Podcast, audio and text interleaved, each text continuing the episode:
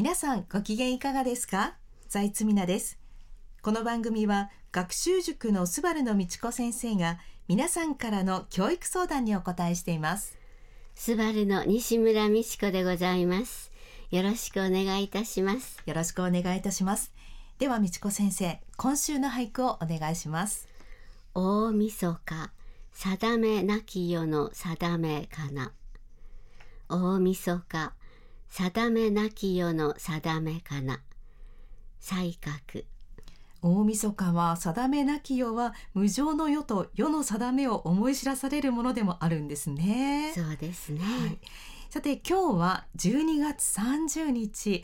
明日で2023年も終わりとなりますが。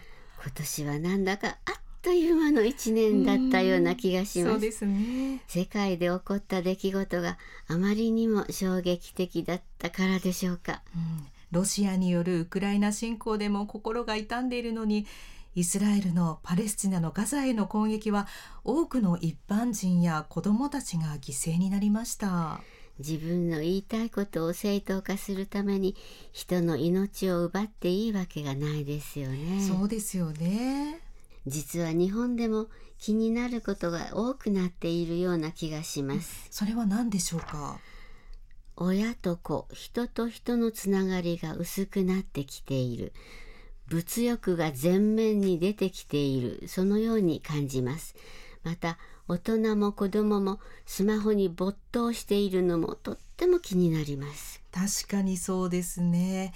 でもどうしてこんなことになってしまったんでしょうか？江戸時代には町中に寺子屋があり各藩には藩校がありました、はい、寺子屋では子どもたちに将来それで身を立てるためのいろいろな仕事に関する手ほどきと人間の道を教えていました。あそうですか。実践的ですね。それで人間の道というのは？寺子屋でも教えましたが特に藩校では武士の子供たちに対して将来庶民を教え導く立場に立つ者としての人間学を徹底して教え込みました、うん、昨今大臣を辞めざるを得ないようなことをする国会議員が後を絶ちませんが小さい頃にそういう勉強をしていないからなんですね。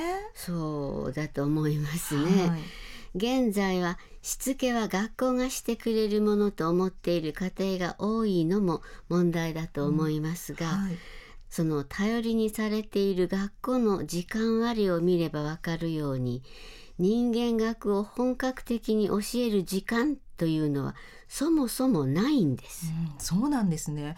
ではどうしたらいいでしょうか？一番いいのは文部科学省の大臣をとびっきりの人材に担ってもらうことだと思います、はい、一昔前今一番文部科学大臣にしたい人ということで藤原正彦氏の名前が挙がったことがありましたが広い日本どこかに素晴らしい方がいらっしゃると思います、はい、このままだと本当に日本は危ないです。ではここで音楽をお届けします。愛でハピネスそれでは美智子先生気分を変えて。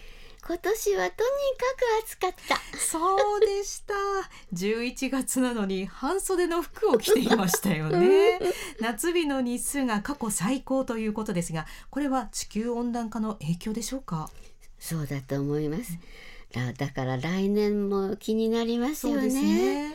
地球温暖化対策で自分にできることは全部やりたいですね。はいそれにしても今年の3月 WBC の日本チームの活躍には心躍りました。そうでした。もう毎日ドキドキワクワクしていました。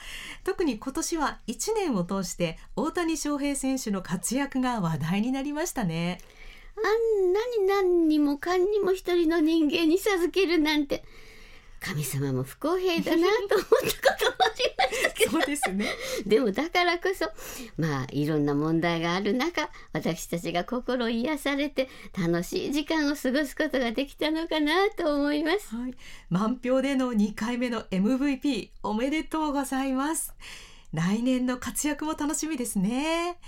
そして楽しみといえば藤井聡太八冠が誕生しました来年はこれらのタイトル防衛戦が始まりますので一喜一憂する場面が多くなりますね、はい、子どもたちも勉強するのが楽しいと言って勉強する子どもたちが増えてくれると嬉しいな。